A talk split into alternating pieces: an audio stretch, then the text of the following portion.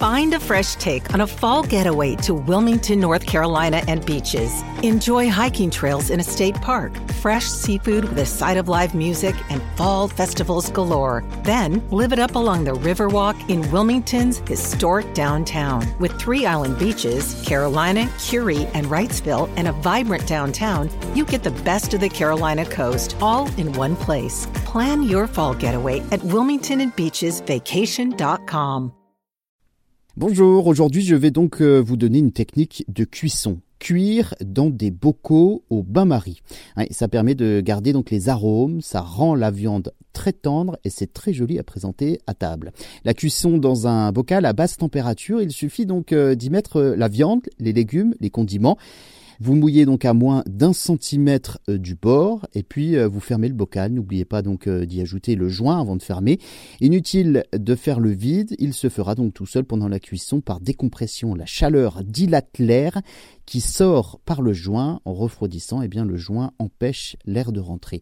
Vous pouvez blanchir également ou faire sauter un petit peu la viande au préalable avant de l'enfermer donc dans le bocal en fonction des morceaux et de la cuisson que vous voulez, mais ce n'est pas du tout nécessaire. Et puis une fois tous les aliments dans le pot, vous le plongez dans un thermoplongeur ou bien dans un four vapeur basse température et vous réglez à la température de la recette.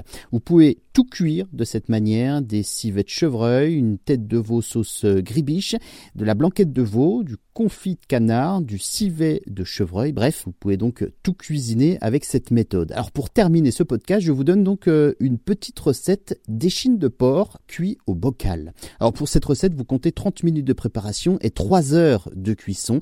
Il faut 450 g d'échine de porc, 45 g de gros sel, 6 g de poivre, 300 g de patates douces, 120 g d'oignons rouges, 180 g de potiron, 120 g de poivrons, 9 carottes, une grosse orange, 3 piments jaunes, 3 bâtonnets de cannelle, 3 branches de romarin et 3 tomates cerises.